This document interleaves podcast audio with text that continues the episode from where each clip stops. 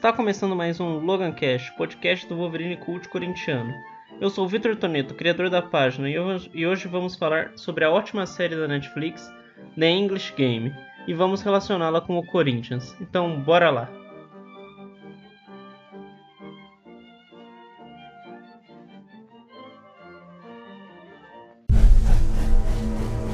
Fergus Suter, you and I are gonna make history. That's the reason I brought you here. I know where the sun rises. Only gentlemen have lifted the cup. Men from fine schools with fine clothes, fine lives. I know where the sun sets. Imagine what it would mean to see men like us lift it. That's the dream. The English Game é uma série original da Netflix lançada em 2020 e conta a história de Fergus Sutter e Jimmy Love. Esse Jimmy Love, que não tem nada a ver com o nosso Wagner Love, infelizmente, né? Dois escoceses que foram contratados para um time de futebol em 1979, um time de operários, pelo chefe de uma usina produtora de algodão, com o objetivo de tornar o time o primeiro time de operários campeão inglês num período em que o futebol era dominado pelos ricos e era proibido os jogadores receberem para jogar. Assim, eles tinham que lidar com a inveja dos demais jogadores, o boicote dos times de elite, encarar a posição como novos ídolos do povo, além de terem que viver um período muito conturbado, cheio de greves e várias lutas de poder.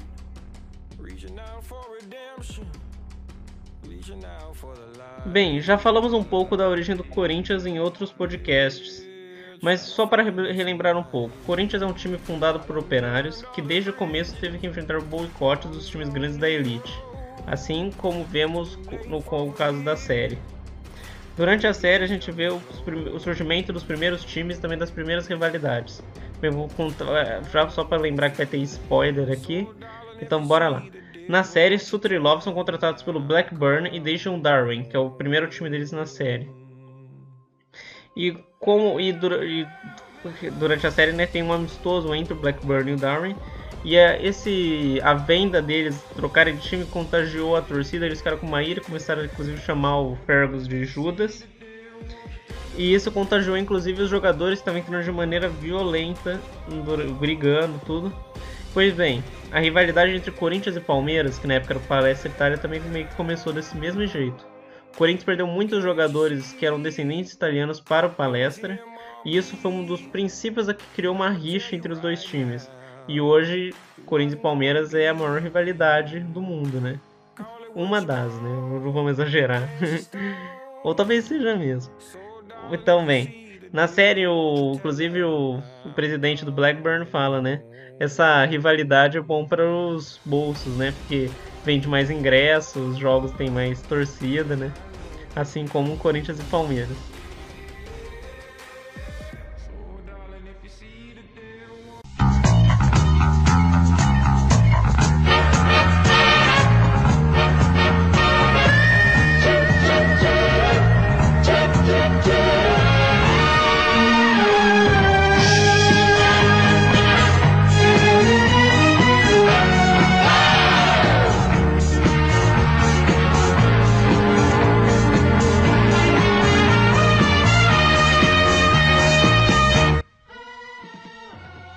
Bem, seguindo a série, Suter agora no Blackburn começa a chegar longe e conquista a vaga para a final da FA Cup. Porém, nesse momento, a Associação de Futebol decide eliminar o Blackburn por ter jogadores recebendo dinheiro, jogadores profissionais, né? Esse boicote também aconteceu parecido com o Corinthians, por motivos que ainda não ficou claro, mas é obviamente elitismo, né? Em 1914, o Corinthians conquistou o primeiro título paulista com 100% de aproveitamento, 10 vitórias em 10 jogos, Porém, em 1915 não pôde disputar o Campeonato Paulista, pois os times de elite não permitiram a entrada do Corinthians.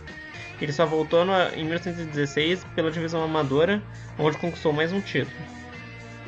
Assim, na série, a associação decide, Black, decide aceitar o Blackburn, depois né, de perceberem que afastando os times de operários, os times que tinham jogadores recebendo, né, isso afastaria o público dos jogos e, e talvez causaria né, que os times operários criassem sua própria liga, tirando o controle do futebol das mãos da elite. Então eles foram obrigados a aceitar mesmo, meio a contragosto nesses times. Pois bem, criando o, com, continuando no campeonato, Blackburn joga e conquista o título. Sutter vira o ídolo de sua cidade e o futebol mostra ser a alegria de um povo sofrido. Com o Corinthians a situação foi parecida. Logo após o Paulista de 1916, a Liga Paulista acabou aceitando o Corinthians e o, aceitando que os times amadores, né, os times de operários, pudessem participar no mesmo campeonato dos times de elite. Em 1922, já nesse modelo, conquistamos mais um paulista. O primeiro paulista de time entre disputando dos grandes, né, de verdade, dos times ricos. Eu já tinha falado um pouco disso no primeiro podcast né, sobre o Martin Scorsese. E pois bem, em 1930 a gente venceu a Copa dos Campeões Estaduais contra o Vasco da Gama, outro time que se assemelha muito à história do com o Corinthians, em uma virada épica. E esse pode ser considerado inclusive o primeiro título nacional da história do país. Inclusive foi nesse título que o Corinthians ganhou o nome de campeão dos campeões. Mas essa acho que é a história para outro podcast, merece, é uma história tão foda, assim, foda, né, que merece um podcast próprio.